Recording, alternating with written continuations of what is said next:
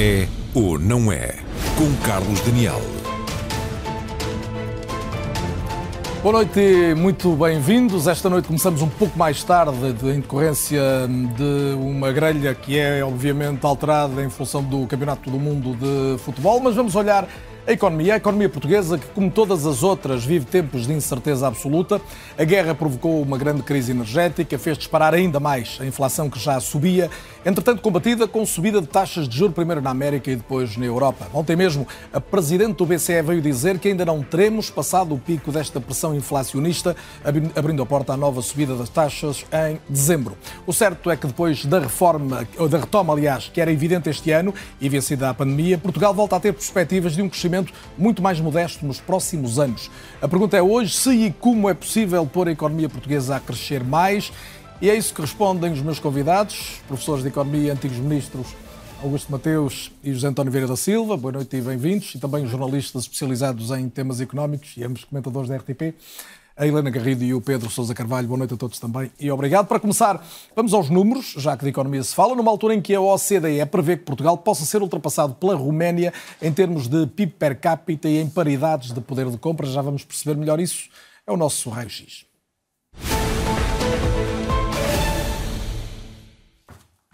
E vamos começar com um olhar sucinto sobre os altos e baixos do crescimento ou da evolução da economia portuguesa ao longo das cinco décadas do Portugal democrático. Os primeiros anos foram difíceis, com duas intervenções do FMI em 77 e em 83, mas seguiram-se depois tempos de prosperidade com a entrada na então CEE, depois União Europeia, a que seguiu o abrandamento depois da mudança de século. E esta espécie de cardiograma, o eletrocardiograma da economia, só volta a apontar valores mais baixos a quando do terceiro momento de ajuda externa, com a Troika, em 2011. Ainda assim, nenhuma queda, como vemos, comparável à de 2020, quando, por causa da pandemia, a economia do país parou mesmo. Em 2021, e quando já havia vacinas para a Covid, a economia recuperou claramente e numa situação normal este ano, 2022, seria a confirmação de uma viragem, com o país ainda assim a poder encerrar as contas com um saldo positivo, como vemos, de 6,5% este ano. Mas o que podia ser esse início de uma recuperação sustentada é abalado pelas sequências ou consequências da guerra e a previsão do governo é de que o crescimento seja apenas de 1,3% em 2023, sendo obviamente um valor indicativo. A OCDE é um pouco mais otimista, por exemplo, em relação a este ano, 6, 0,7%, mas menos em relação ao próximo, apontando apenas 1%, como aqui vemos. Ainda assim, Portugal tem, e vale a pena sublinhar isso, nestes dois anos, praticamente o dobro do crescimento médio da zona euro. No entanto, o cenário poderá alterar-se a partir de 2024. A OCDE identifica os principais riscos no imediato, comuns a vários países, a guerra, os problemas das cadeias de abastecimento, o custo da energia, a subida das taxas de juro. Portugal, concretamente em relação a Portugal, teme atrasos na execução do eh, PRR, do Plano de Recuperação e Resiliência. Este cenário acresce uma inflação que o BCE admite que não tenha atingido ainda o pico e que poderá ser de 6,6% no próximo ano, segundo a OCDE, como saberá, o governo português estimou uma inflação a baixar para cerca de 4% em 2023. Além do PIB global de um país, vale a pena atender ao PIB per capita, que corresponde à riqueza média se uh, dividirmos pelo número de habitantes, e em paridades de poder de compra, que o mesmo dinheiro não compra a mesma quantidade de bens em qualquer país. E é neste contexto que nos últimos dias se tem discutido a hipótese provável de a Roménia poder ser o próximo país a ultrapassar Portugal. A linha laranja que aqui vemos retrata a evolução do PIB per capita da Roménia, enquanto a linha de cima respeita naturalmente a evolução da riqueza portuguesa, que é agora menor também em termos de eh, comparação com a média europeia. Ora, se no ano 2000 a Roménia era mesmo o país mais pobre da Europa, com um PIB per capita que estava apenas nos 26,4% da média europeia, Portugal tinha nessa altura quase o triplo e ocupava a 15ª posição num ranking de desenvolvimento económico. Ora, em duas décadas a alteração é sensível, coloca os dois países a curto prazo numa relação idêntica face a essa média europeia. Portugal está atualmente no 19 lugar, mas corre o risco então de passar a 20 se se confirmarem estas previsões para 2024. Temos aqui uma série de dados de partida para a conversa de hoje sobre o que foi ou não foi feito, mas essencialmente sobre o que se pode fazer para que o cenário seja mais favorável num futuro relativamente próximo. Cumprimentos a todos, mais uma vez. Augusto Mateus, comece por si. Esta questão da, da comparação com a Roménia. Hum, é útil para percebermos alguma coisa substancial sobre a evolução da economia portuguesa? Pode ser, mas no essencial, a utilidade dos números que apresentou, que são, no, no, no essencial, um, um, bom quadro de desafios, talvez valha a pena fazer um esforço de largar por um momento o curto prazo, sexta-feira à noite. Há mais na vida do que a sexta-feira à noite ou do que o fim de semana. Há muito mais no desenvolvimento das sociedades e dos países do que o presente, ou o próximo ano, ou o ano que passou. Talvez olhar eh, o processo. Portugal, eu tive, tive o, o, prazer e o gosto de trabalhar eh, sobre os 25 anos de Portugal Europeu e depois os 30 anos de Portugal Europeu. Muito uma lógica de entregar eh, matéria-prima para as pessoas pensarem, informação rigorosa, informação trabalhada, trabalhada para, conceitos, para, para explicação. E, e, portanto, eh, todas as questões que você levantou devem ser olhadas num horizonte de 20 anos, de 30 anos, não é? Eh, e não no horizonte de 2023. Utilizar o que aconteceu nos últimos 20 ou 30, desse, olhando para os próximos. E desse ponto de vista, eh, mais do que a Roménia, porque só para lhe dar uma ideia, quando, quando Portugal entrou na União Europeia, o nível de salários na Alemanha era, quatro, grosso modo, quatro vezes superior ao nível de salários em Portugal, em termos médios. E o nível geral de preços era uh, duas vezes superior na Alemanha em relação uh, a Portugal. E, portanto, feitas as contas, em paridades de poder de compra, a diferença não era de 4 para 1, era de 2 para 1. Mas se um trabalhador alemão, como aqueles que vêm ainda hoje passar férias uh, ao Algarve ou outras zonas de Portugal, vier para Portugal com o seu subsídio de férias, pode estar dois meses. Se um português fosse para a Alemanha com o seu subsídio de férias, podia estar 15 dias. Portanto, as paridades de poder de compra são um indicador do nível de vida, isto é, do nível de preços interno com eh, os rendimentos que se obtêm naquela economia. No fundo, são um indicador de bem-estar e é por isso que olhamos para ele. Sim, mas cuidado, porque no bem-estar está o relacionamento eh, com um conjunto alargado de atividades, está a globalização, ainda que em redefinição e em eh, alteração relativamente profunda, e, portanto, eh, é um indicador que não é completo. O PIB é um, é um, rapaz com a caminho dos 90 anos, não é? Foi, foi um avanço imenso, porque você, para descrever uma economia, na altura em que o PIB foi avançado como conceito de eh, teoria económica e, e, e dando-lhe corpo do ponto de vista de informação e de concretização, eh, ajudava imenso, porque você fazia monografias extensíssimas sobre uma economia. Passou a fazer uma coisa relativamente interessante, mas com muitos limites, que é... Medir. Eh, 86,2, 45... Medir. Só ter números. Pronto. E, portanto... Eh, onde o, o, que me parece evidente é se largarmos as rivalidades, parece o, o, você também anda metido nisso, como se, parece o campeonato, parece o campeonato de, do mundo, se largarmos as rivalidades, Portugal, Roménia, né? e pensarmos numa União Europeia que se foi construindo, que se foi alargando, que se foi aprofundando, onde nós fomos descobrindo que era mais difícil aprofundar do que pensávamos, que era mais difícil alargar do que pensávamos, que a combinação entre aprofundar e alargar uh, não era fácil. Hum. Se pensarmos nisso, então o que vale a pena ver é, basicamente, e deixava isso, uh, sobre os problemas específicos de Portugal dentro da Europa.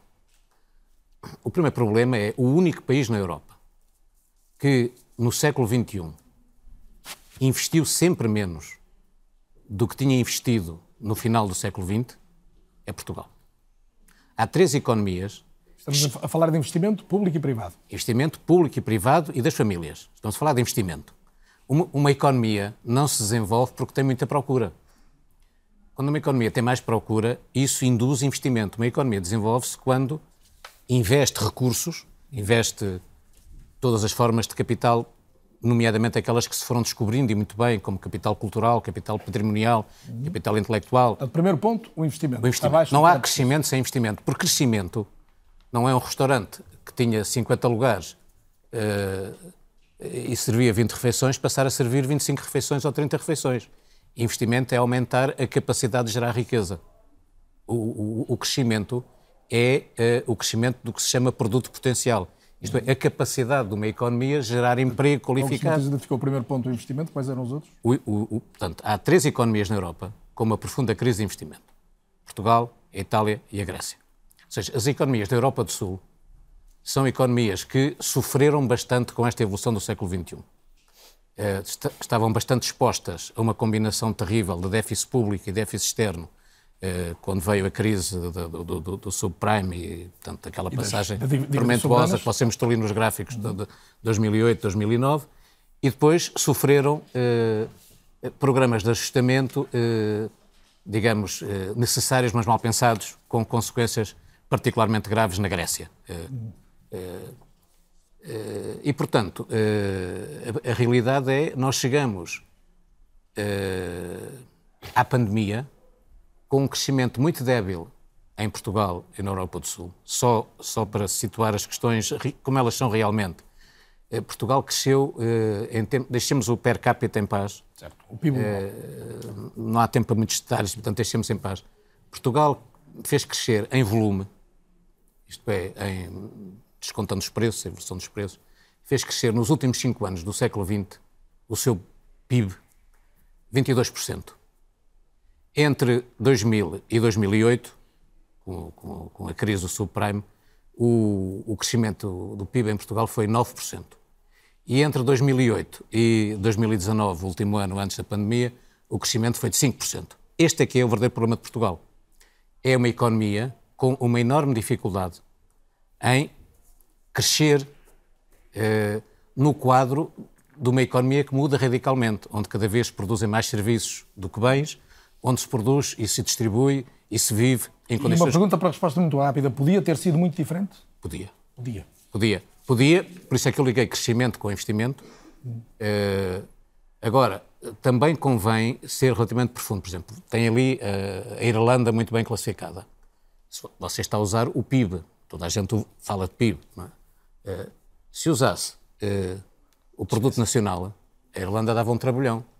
Porque a Irlanda é uma economia Já vamos à, à comparação com, com, outros com- países, com muitas designadamente dificuldades. com esses que E, mais têm portanto, crescido. Do, do ponto de vista da, da ideia, da ideia-chave é uma economia que investe pouco e investe mal é uma economia que sacrifica o seu crescimento a médio e longo prazo. E é uma economia que tem dificuldades. E, portanto, desse ponto de vista, a história de Portugal europeu, que é uma história de uma primeira fase em que era preciso recuperar atraso, correu muito bem. E uma segunda fase em que não havia nenhuma história para imitar, era preciso inovar e era E aí preciso. correu mal. Não tem corrido particularmente. António Vieira da Silva, a sua leitura sobre esta evolução. Muito boa noite. Boa noite e bem-vindo. E, e, essencialmente sobre se, se- quanto, quanto valoriza esta questão das ultrapassagens dos países cujas economias passaram a crescer mais que a nossa. Bom, eh, eu aqui pego um pouco na, na história que o Augusto Mateus trouxe, dos 90 anos do PIB. Nesses 90 anos há pelo menos 4 ou 5 tentativas de o substituir por qualquer outra coisa. Uma das últimas que eu me lembro foi de um antigo primeiro-ministro francês, o Sr. Sarkozy, que criou uma comissão de sábios para substituir o PIB por outra coisa qualquer. Eh, ninguém sabe o que é que foi o, o produto desse. desse- E, eram, e eram excelentes economistas, alguns E deles. foi um excelente relatório. Foi um excelente um relatório, mas eh, é, é muito fácil. eh, portanto, o PIB foi vítima do seu sucesso. E, portanto, agora é, é utilizado como se fosse. hum, Mas com, com muitas variações. Sim, mas eh, a Roménia, obviamente, se- nós quisermos comparar o desenvolvimento humano e social dos países, não podemos olhar só para o PIB. Portanto, Temos que olhar para a esperança de vida, temos que olhar para a escolaridade, para- eh, e aí temos que olhar para a Mortalidade infantil, é de verdade. Isso é tudo verdade. É tudo, é tudo verdade, mas é, É tudo importante verdade. ou não? É completamente Ou é, importante. ou é o Não, tal... não, tem a ver com- com o bem-estar, por isso é que é PIB relevante. neste momento, é mais ou menos igual ao da Roménia. Eles têm 19 milhões de habitantes, nós temos 10. Portanto, o que faz com que se diga que haja essa, essa possível ultrapassagem é essa história dos preços, que é uma coisa um bocado complicada para percebermos como o exemplo, vou desenvolver o exemplo, o exemplo do Augusto Mateus explicou bem a fragilidade dessa história da, da paridade. Por isso é que eu lhe perguntei que, que- que importância é que dava a esta É ultrapassagem. nos evidente que ela tem muita importância na medida em que se lhe dá. Se, se escrevem artigos sobre isso, se há debates sobre essa questão, ela passa a ser uma questão muito importante. Agora, ah, não nos esqueçamos que há outros fatores. A Roménia está num sítio e na Europa, Portugal está noutro. Está numa fase de- do processo de adesão ao projeto europeu, Portugal está noutra. Ah, O, o- que aconteceu, eu estou muito de acordo com o Augusto Mantel, o investimento é a questão-chave. E porquê é que não foi possível que houvesse? Ah, bom, essa talvez precisasse esticar o tempo deste debate, mas o- eu estive a olhar para os números, é sempre bom quando vimos estes debates, e confiando no Eurostat, se nós considerarmos 100 o investimento que havia em 2010, em 2012, 13, 14, estava nos 70. Sendo verdade que o problema do investimento é mais antigo, a queda do investimento global, da renovação da capacidade de produzir, que aconteceu na última grande crise, foi brutal. Estou, estou por de lado da pandemia, porque houve aí, de facto, uma capacidade de recuperação muito mais rápida do que se pensava. Vamos ver ainda as consequências, mas as consequências da crise que vivemos foram muito profundas na capacidade de, de fazer mexer o principal motor para o desenvolvimento, que é, do ponto de vista económico, uh, a par da educação, é o investimento. São as duas questões chaves, a, a capacidade dos recursos, das qualificações e a capacidade de renovar o potencial produtivo, seja nas diferentes áreas. É evidente que tudo isto tem, tem algumas explicações, que vale a pena nós não nos esquecermos delas. Porque é que isto aconteceu no século XXI? Porque no século XXI entrou a moeda única, isso foi uma grande mudança para a competitividade das economias, para a concorrência. No século XXI produziu-se os grandes efeitos da globalização e das novas regras da Organização Mundial de Comércio e por aí fora, e concretizou-se o alargamento. E, portanto, todo o cenário em que Portugal desenvolvia a sua atividade económica, o cenário externo, mudou radicalmente. E nós tivemos muita dificuldade em adaptar-nos a esse novo cenário a outros fatores de competitividade. Houve migração de atividades económicas que saíram daqui, por exemplo, para os países, para os países de leste, ou para os países da África, ou para o, para o Extremo Oriente. E nós tivemos muita dificuldade em perceber, e também nos movimentos capitais... Nós, todos os governos, em particular? O, o país. O, o país. país. teve dificuldade, uh, eu acho que, visto esta distância, eu fui um apoiante, sempre com algumas dúvidas, como é bom ter, do processo de adesão de Portugal à moeda única, mas... Uh, talvez tivéssemos considerado que era mais simples do que de facto foi. Uh, a Europa também tem responsabilidades nisso, a forma como conduziu a última crise foi, foi muito errada. O que é que há aqui de bom? É que, a acreditar nos números, nós estamos numa fase de recuperação significativa do investimento do conjunto da economia. Se olharmos para os últimos cinco anos do, do, da década, e mesmo juntando somos é o terceiro ou quarto país da, da, da, Europa, desde de 15, que tem maiores ritmos, estive a ver os Estados hoje, tem maiores ritmos de, crescimento do investimento, do investimento. Uh, Incluído o tempo 15, da pandemia? Em público e privado, investimento da economia. Mas durante o tempo da pandemia também? Não, no tempo da pandemia Excluímos a pandemia e, portanto, 5 anos... 19, mas a comparação pode ser feita para 21, que são os últimos dados que existem. E, e mantemos-nos como um dos países que começaram a recuperar o investimento e ao acreditar no, no, no CELE, o, o, primeiro semestre de 22 já compara bem com os uh, níveis como sabemos, de investimento. Obviamente tempos... passaram 20 anos, não, mal seria que não, e, não houvesse essa recuperação. E quem, e quem Mas o debate... pior seria se mantivéssemos esses níveis de investimento trágicos que tivemos durante muitos anos. E hoje o investimento é muito investimento estrangeiro, tem uma forte componente de investimento de inovação em áreas que não existiam na nossa economia. A economia portuguesa não é igual à que era há 10 anos, nem há 20. É uma economia muito mais com mais capacidade competitiva. Se calhar por isso é que recuperou uh, da pandemia mais rápido que eu supunha. Outros talvez tivessem a televisão, mas eu pensava que o impacto ia ser mais duro e mais, e mais, prolongado. e mais prolongado. Vamos ouvir mais opiniões. Helena Garrido, ouvimos aqui duas leituras uh, circunstanciadas do, do, que aconteceu nas últimas duas décadas em particular. Eu diria que quem está em casa a acompanhar-nos uh, devolve a pergunta inicial, mas isto podia ter sido diferente e como? Pois, essa é a pergunta de um milhão de dólares, não é? Uh, há aqui... Ou de euros, já que estamos na moeda única desde 2002. Milhões. Uh, em, em, parte, em parte é uma pergunta de 35 mil milhões de euros. Que é a forma como utilizamos uh, fundos estruturais europeus. Exatamente. É um bocadinho mais. E que recebemos é, mais do que muitos países, por exemplo, a Roménia, que só aderiu em 2007. Há talvez um ponto de partida que é reconhecermos todos que Portugal teve um crescimento medíocre e continua a ter um crescimento medíocre. A partir do momento que reconhecemos o problema, podemos começar a tentar pensar nas soluções. Os economistas, e aqui temos dois economistas que conhecem muito bem a economia portuguesa, o professor Augusto Mateus, aliás, tem eh, estudado bastante a economia portuguesa. Nós, eh, no país, praticamente desde 2000, só falamos de finanças públicas, desde a famosa frase do país está de tanga de Durão Barroso, só falamos de finanças públicas. na minha perspectiva, é a altura de deixarmos de falar de finanças públicas, porque aparentemente a situação está controlada, está interiorizada, quer no PS, quer no PSD, os dois partidos de poder, está interiorizada a importância de manter contas públicas saudáveis, está interiorizada a prioridade de reduzir a dívida pública. A partir daqui, talvez seja mais importante começar a falar de economia, porque nós não temos falado de economia, verdadeiramente. Nós temos falado de finanças, basicamente.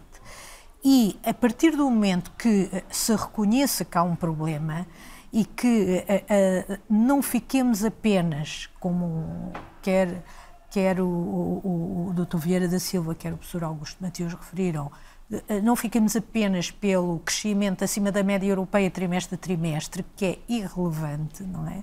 E olhemos para aquilo que foi o passado e para aquilo que especialmente pode ser o futuro, nós temos condições de dar a volta a isto, porque obviamente que isto causa uma grande perplexidade. Houve déficit de investimento, sim, mas nós temos tido quadros comunitários de apoio desde sempre. Temos neste momento, aliás, esse artigo do, do Expresso, da, da Joana Nunes Mateus, que temos estado a, a, e é tem, estava, estava, ali identificado como fonte, mas que tem, é tem, tem, tem, estado na base deste, deste debate, e ainda bem, não é? Para desencadear o debate do crescimento. Esse, esse artigo referia que nós para o ano vamos receber o equivalente, ou vamos ter disponível, o equivalente a um milhão de euros por hora.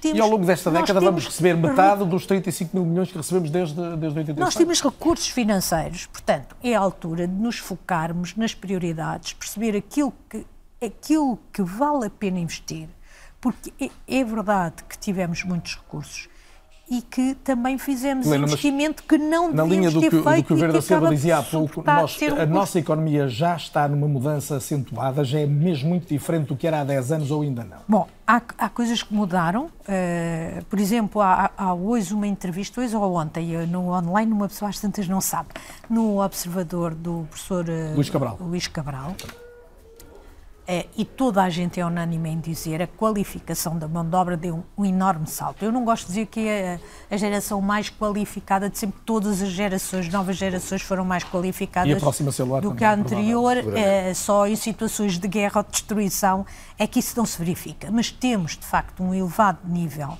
de qualificação, mas nós estamos aqui com um problema que eu diria que está relacionado com Uh, não sei se quem é que referiu isso, foi se foi o Vieira da Silva, se foi Augusto Mateus, que é a partir do momento que tivemos de entrar num patamar de investimento intangível, nós começamos a ter dificuldades e não conseguimos, não estamos a conseguir dar o salto. Mas eu penso que este tem de ser o debate, reconhecendo desde logo que temos aqui um problema de crescimento da economia e temos de começar a ser mais racionais nos investimentos. Nós fizemos investimentos que hoje estamos a ter algum retorno deles, como o, o, a aposta nas renováveis.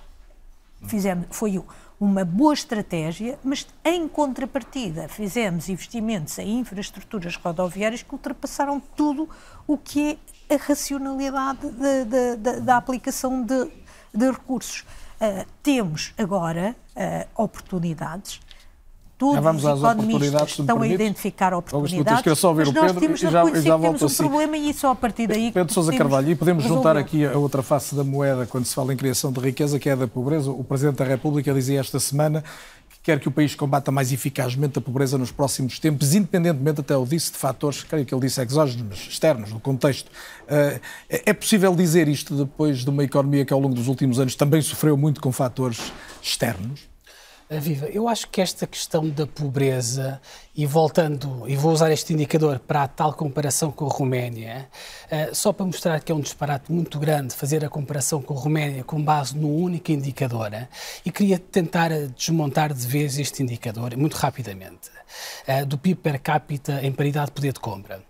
É verdade, como dizia o professor Augusto Mateus, que nós formos olhar para aquilo que é a produção de riqueza ou consumo, da forma como quisermos medir o PIB, em Portugal, o PIB per capita em Portugal é cerca de 20 mil euros. Na Roménia é cerca de metade, é 11 mil euros. É o que o professor dizia, ou seja, se um romeno vier a Portugal, fica cá 15 dias. Se nós formos para a Roménia, ficamos lá dois meses. O que vai acontecer à Roménia, quando a Roménia entrar no euro, e em princípio vai acontecer em 2024, vai acontecer aquilo que acontece, ou que aconteceu em todos os países que entraram na zona euro. Vai haver um, ou seja, um alinhamento de preços da Roménia com o resto da Europa. Hoje em dia, o nível de preços da Roménia é 50% do nível de preços da Europa. Por isso é que, apesar de nós termos o dobro daquilo que é a riqueza da Roménia, em termos de paridade de poder de compra... Eles e... conseguem pagar mais, comprar mais produtos Iguala, iguala. Mas esse efeito vai desaparecer, porque todos os países que entram na zona euro esse efeito desaparece. Aliás, o país que Mas então, utiliza em 2024 moeda... não acontecerá aquilo, digo eu, nas minhas contas. Não, não, não, não acontecerá? Poder de compra essa ultrapassagem pode não acontecer. Não, então. mas este não, indicador não, em paridade de poder de compra não tem, não tem esta questão. Esta é outra questão. Não, mas, não, mas tens razão, ou seja, acontece, sim, acontece sim, mas não é no imediato. Acontece não, não, não, mas há, quando entrar na zona euro e quando começarem a aumentar os preços Exatamente. Uh, na Roménia, aí o indicador de paridade de poder de compra da Roménia baixa. Baixa. E é só Exatamente. para dar, é, é fazer, ou seja, este ponto de situação. para a inflação desses países hoje em dia. Quando nós vamos, eu acho que é mais justo, para não estarmos a pensar que de repente a Roménia encontrou aqui um elixir de crescimento, nós podemos olhar para outros indicadores, nomeadamente aquele que tu perguntavas, da pobreza. Eu, por exemplo, estava aqui a recolher alguns dados e vou dar, por exemplo, um dado da Pordata, que saiu este ano, muito recente, eh, refere-se a dados do, do, ano passado, 2021. Isto é a percentagem da população na União Europeia eh, que está abaixo do limiar da pobreza e que não consegue assegurar uma refeição de carne, de peixe ou equivalente vegetariano de dois em dois dias. Nos 27 países da União Europeia, o pior de todos é a Bulgária e o segundo pior de todos é a Roménia, com 34% da população. Portugal aparece neste indicador com 5,9% da população, daquilo que se chama privação alimentar. Portanto, há aqui uma distância muito grande a separar Portugal da Roménia. E se quiseres ir mais longe, se formos olhar os salários, o salário mínimo anualizado 12 meses em Portugal é mais de 800 euros. O salário mínimo na Roménia é cerca de 500 euros. Falavam há pouco a Helena, creio eu, na questão da educação das qualificações. A percentagem de pessoas em Portugal entre os 30 e os 34 anos com o ensino superior, que é o indicador que se utiliza, em Portugal hoje em dia é de 44%. Na Roménia é de 15%. 15%. E, e, só para não vos aborrecer mais, vou dar só mais um indicador. A facilidade de fazer negócios, que é o índice Doing Business, que é, é publicado todos os anos pelo Banco Mundial, ou seja, qual é a facilidade de uma empresa chegar a um país e fazer e negócio e montar um negócio. Em Portugal, Uh, nós estamos no lugar 39 e a Roménia está no lugar 55. Portanto, olhando um quadro mais geral, essa comparação é, no essencial, favorável a Portugal. E, e vamos voltar, se me permites, e pedia-te que lançasse ah, esse debate sobre, mas partindo do princípio, e estaremos todos de acordo, que o país precisa de crescer mais do que cresceu designadamente nas últimas duas décadas, por razões diversas e nem todas uh, consensuais, como é que se consegue que o país cresça mais? Quais são os, os pontos uh, fundamentais? Nós temos um problema de crescimento e não vamos, não vamos escamoteá-lo.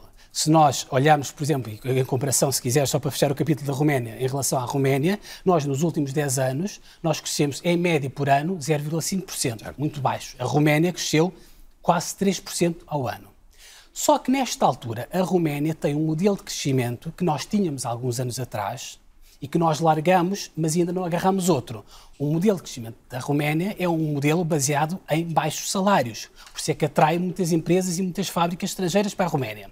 Em Portugal, nós caímos naquilo que os economistas chamam, a doutora Elisa Ferreira, aliás, há pouco tempo esteve em Portugal e, e lembrou isto, nós caímos numa coisa chamada armadilha de crescimento. O que é que é isso?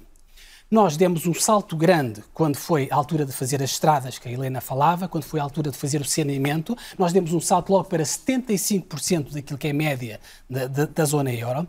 Depois, de repente, os salários começaram a aumentar, portanto, deixamos de ser uma economia de salários baixos e tínhamos naturalmente que dar o passo seguinte. Bom, já não somos uma economia de salários baixos, temos de ser economia de qualquer outra coisa. Esta economia de qualquer outra coisa é que ainda não conseguimos lá chegar. E o que é que essa muito rapidamente, o que é que esta Isso é outra rápido, coisa? sabes que o tempo está a voar. Metade do tempo já passou. Muito rapidamente, que é, é. nós temos uma tecnologia que é o salto que ainda não conseguimos dar, baseada na inovação e na tecnologia. Eu vou-te dar só o indicador, Carlos, para partilhar e para, e- e para provocar aqui a discussão, que é o nível de incorporação de tecnologia na indústria, de alta tecnologia na indústria portuguesa, hoje em dia, é de 4%. A média na União Europeia é de 15%. Augusto Mateus, temos Sim. aqui um, um dos problemas Não, eu queria, eu queria, eu queria. Não faz sentido discutir a Roménia. Este programa não é sobre a Roménia. Não tem relevância. Qual- Qualquer jovem educado na Europa sabe que a Roménia e a Bulgária, economias mais próximas de uma zona muito dinâmica, que é a zona do Mar Negro, agora afetada pela guerra na Ucrânia, entraram mais tarde e o, o- o processo de crescimento económico nos países do alargamento eh, oriental da União Europeia é um processo eh, com muito pouca coesão económica, territorial e social. social.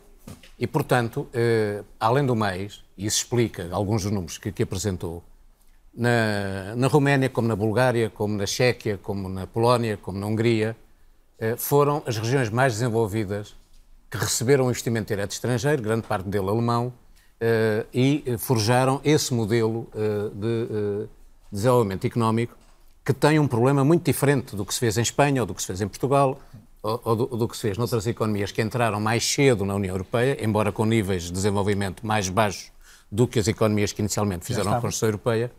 E, portanto, nós temos diferentes modelos e, portanto, não, não tem grande valor provar que a Roménia é muito mais Não, atrasada. só vale a pena esclarecer se esta questão da- Agora, da ultrapassagem do PIB é relevante ou não. No Mas- artigo, no artigo o que se dizia é, usando o indicador, e, e- está perfeitamente esclarecido, usando o indicador que se usa para fazer a programação estrutural na União Europeia, é isso, o artigo é sobre isso, e o indicador que se usa, com as limitações todas, é este indicador. E o artigo também Muito diz bem. que o indicador é altamente volátil Exatamente. para não se levar Portanto, demasiado à estamos letra. esclarecidos, nem- nem- sim. Está resolvida a Estamos questão em relação a e, isso. portanto, sobre a sua, Centremos-nos no sobre a país, sua senão o questão, tempo vai desaparecer. Sobre a sua questão, é, basicamente o que interessa é assim.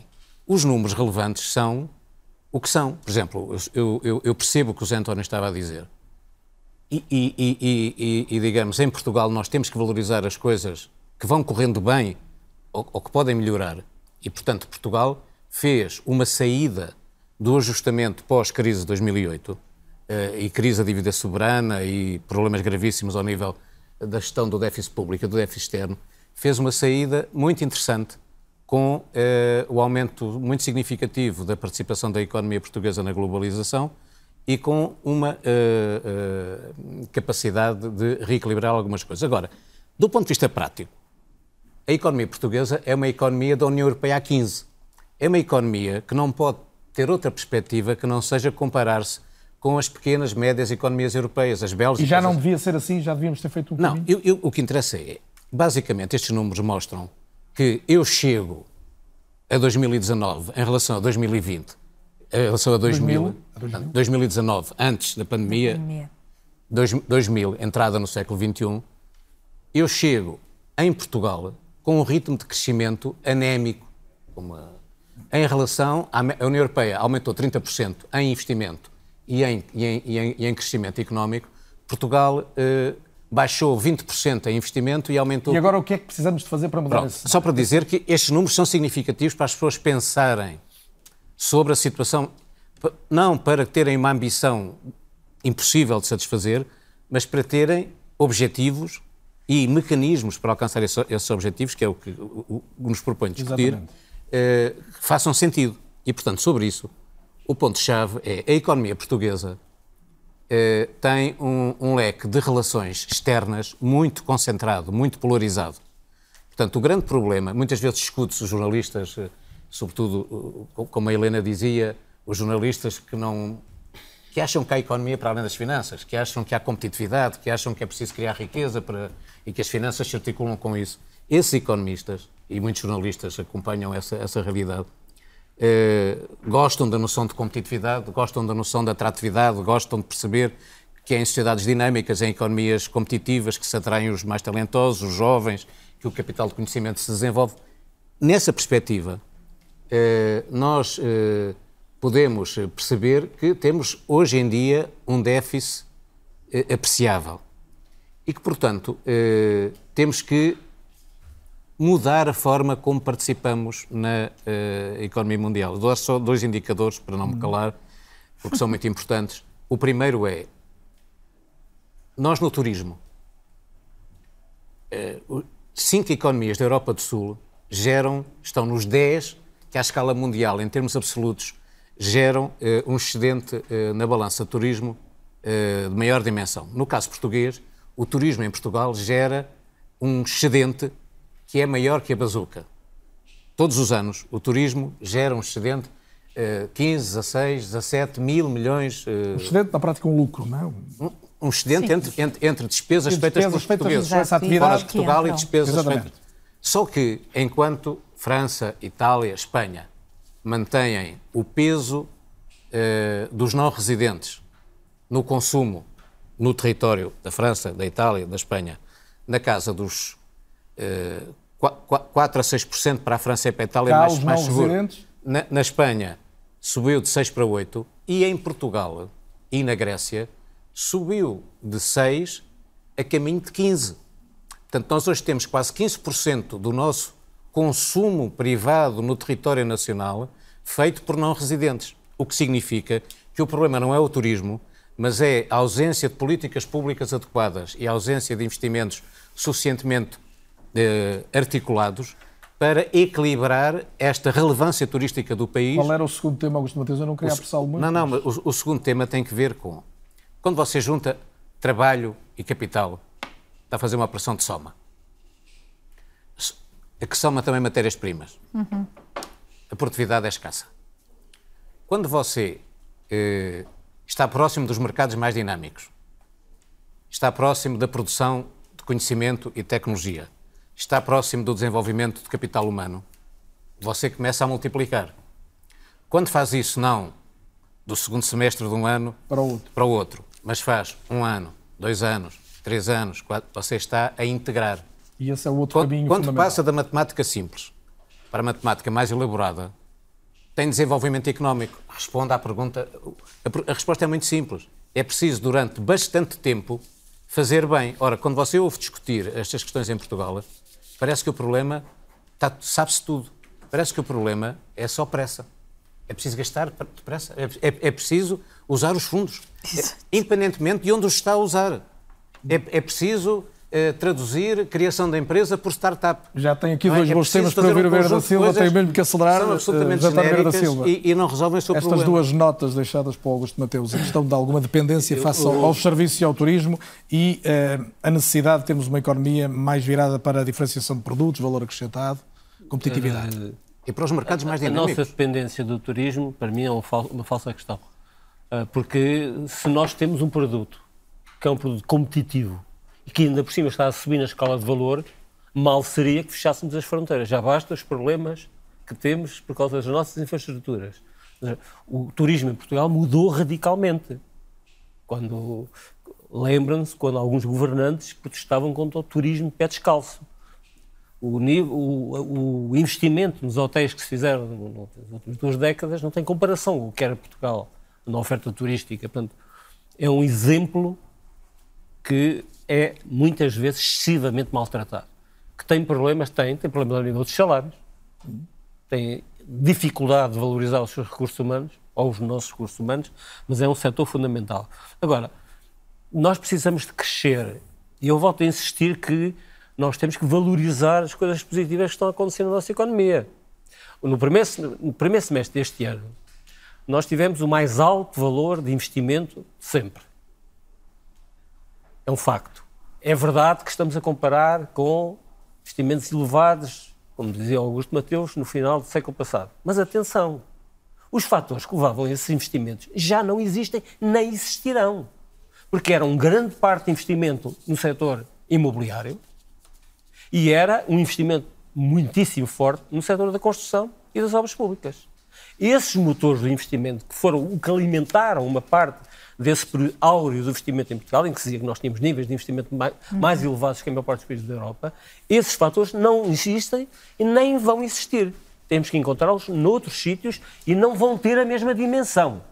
Como uh, Nós tivemos, nos últimos, depois da crise e até à pandemia, tivemos um crescimento médio de 2,8% em Portugal, do PIB. PIB real. Uh, esse valor é um valor significativo.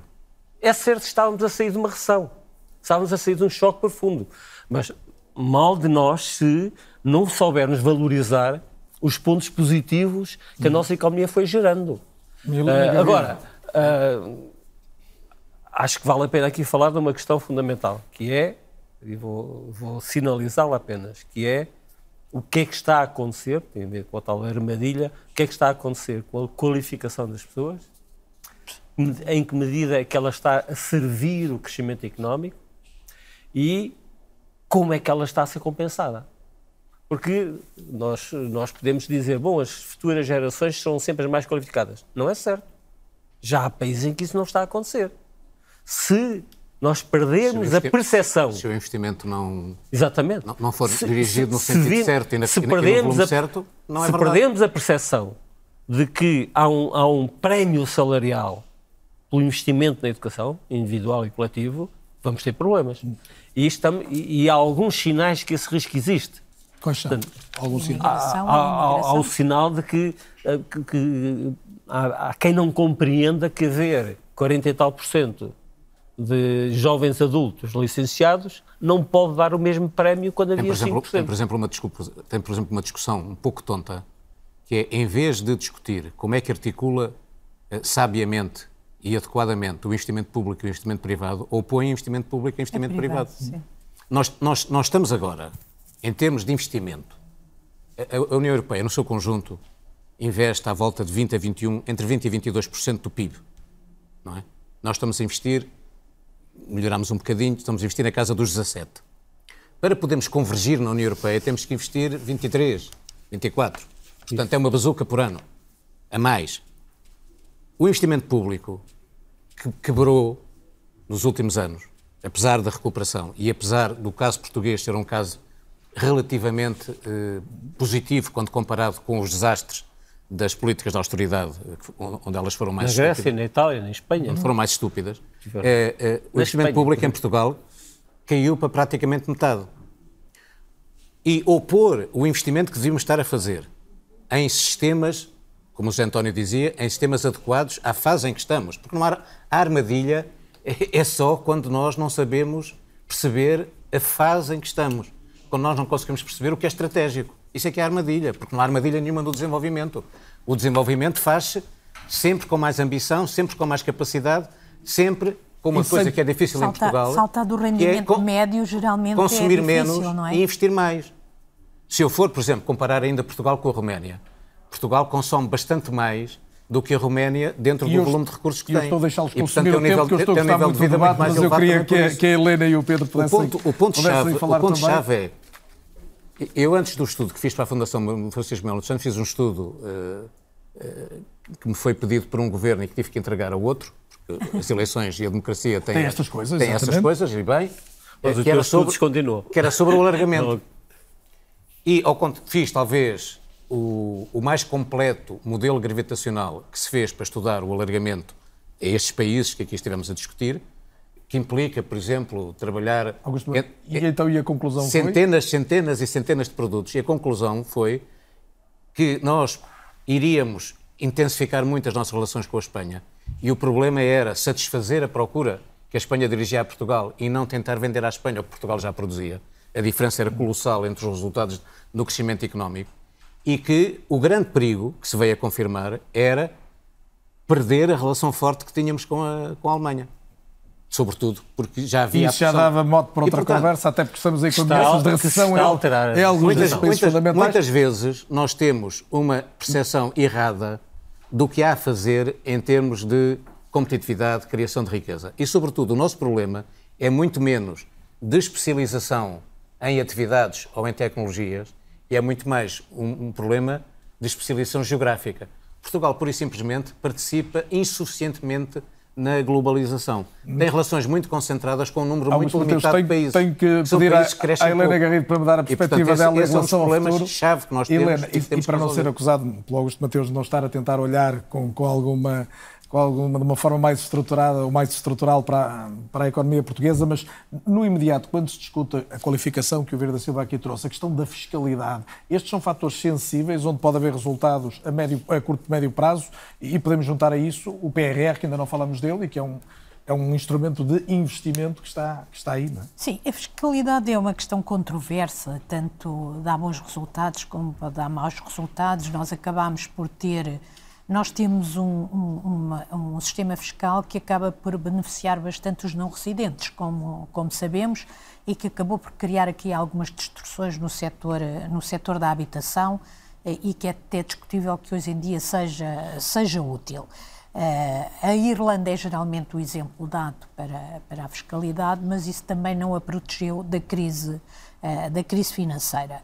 Eu, eu diria aqui duas ou três coisas. Uma, em relação à PRR, que uh, não me parece má ideia que ele tenha sido usado fundamentalmente para modernizar a administração pública, uma vez que nós temos aí um problema, pelo menos levando em conta aquilo que são os resultados dos, dos inquéritos aos empresários, temos aí um problema de excesso de burocracia e se o PRR, através da digitalização e, e através de alguns contributos ao nível da modernização da administração pública, uh, proceder a alguma simplificação da relação do Estado com os cidadãos e especialmente com as empresas, com os cidadãos em geral é muito importante. Uma parte da reforma isso do pode, Estado fica feita. Isso pode ser um contributo importante, um contributo importante para, para o crescimento da economia. Esperemos. Esperemos que isso venha a ocorrer. É essa a promessa que está incluída. Eh, eu não fui muito crítica em relação à PRR.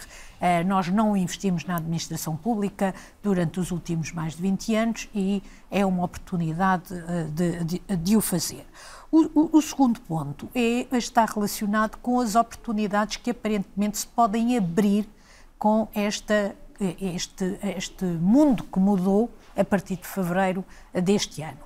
As grandes multinacionais, como nós sabemos, estão a tentar reduzir as cadeias de valor, o número de pontos onde estão a produzir cada uma das partes da, da, dos seus produtos, estão a privilegiar a segurança de abastecimento uh, em, em, detrimento do custo, que foi uh, o que aconteceu até há pouco tempo, e nós podemos eventualmente retirar alguns benefícios dessa, dessa desglobalização, entre aspas.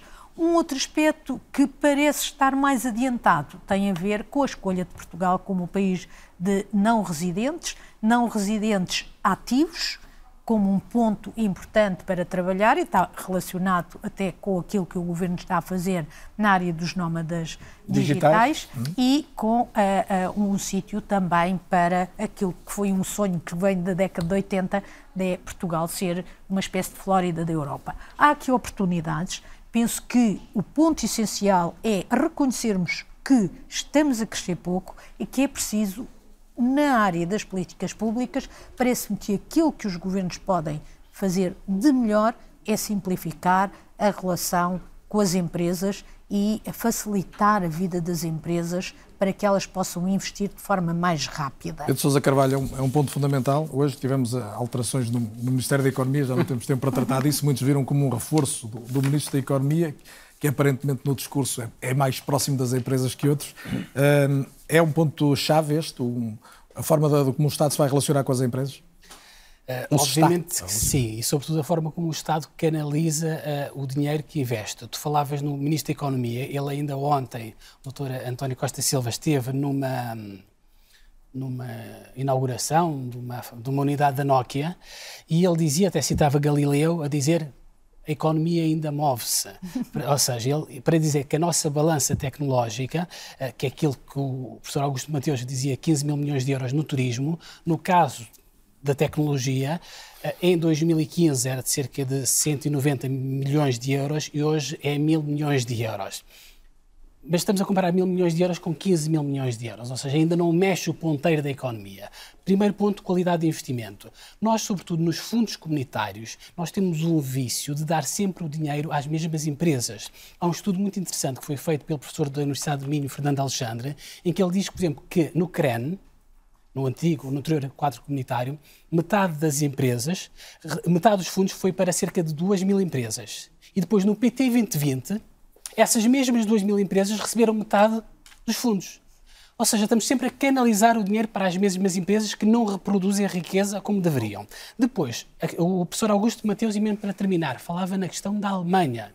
Há uma coisa muito importante que nós temos de ter, que é, que eu acho que nós trabalhamos pouco, pelo menos de uma forma visível, que é a diplomacia económica. A Alemanha, o maior investimento da Alemanha em Portugal é a fábrica de palmela da Volkswagen. A Alemanha, o ano passado, ou este ano, no início deste ano, veio dizer quais é que são as fábricas, as localizações das fábricas da Alemanha que vão ser eletrificadas, ou seja, vão passar a produzir carros elétricos. E nessas fábricas não estava a fábrica de Palmela, estava Pamplona, estava algumas na, na, na, na Alemanha, outras na Europa, não estava. Desculpa a demagogia, eh, mas não faria mais sentido, em vez de estar a mandar comitivas para o Qatar, mandar se calhar comitivas para a Alemanha para começar a tratar com eh, alguma antecipação esta Pedro, questão? Até por uma razão, é, é, é, muito breve, até por uma razão que é nesta reformulação das cadeias de abastecimento e das cadeias de valor, porque são as duas coisas. Há um abastecimento e há a cadeia de valor no sentido de uma coisa é produzir quantidades, outra coisa é produzir riqueza.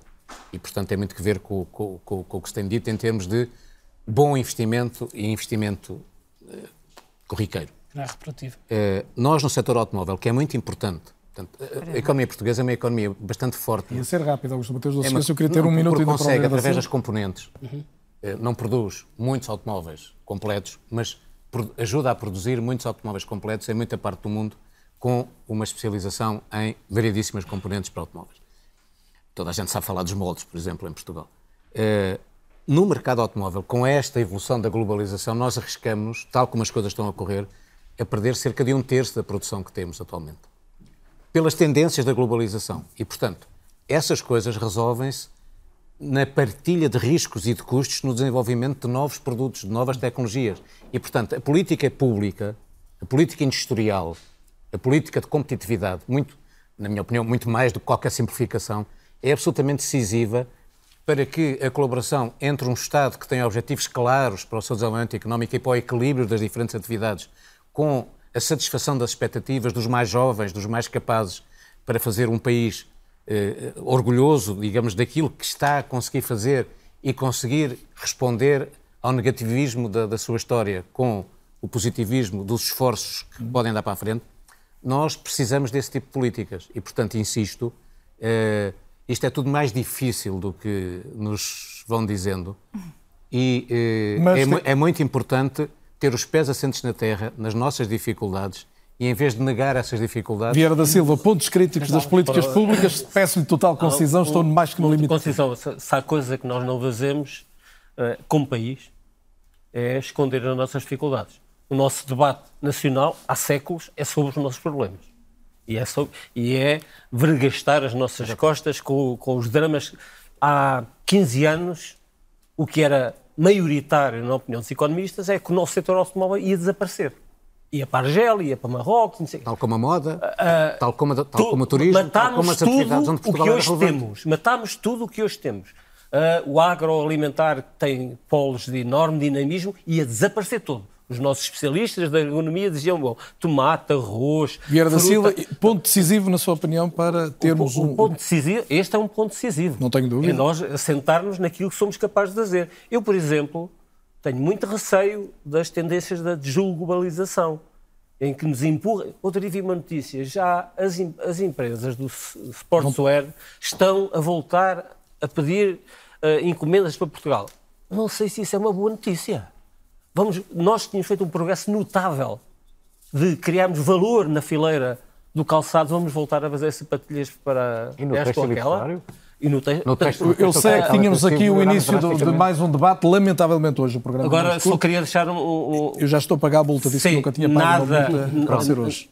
Um dos problemas maiores que nós temos, e que é agravado pela crise do setor eh, da habitação, que é uma crise, não tivemos tempo para falar nela, gravíssima, é o problema de que uh, nós uh, não fazemos o que devíamos do ponto de vista da valorização salarial.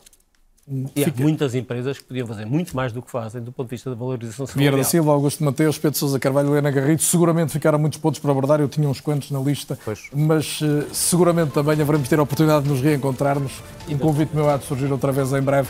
Foi um gosto tê-los neste É ou Não É. Agradeço-lhe, obviamente, a atenção que prestou ao programa. Hoje, a começar um pouco mais tarde, um pouco mais curto. Vai ser assim também na próxima semana. Chegaremos perto das 11 da noite. Depois haveremos de voltar ao horário habitual. Boa noite e muito obrigado.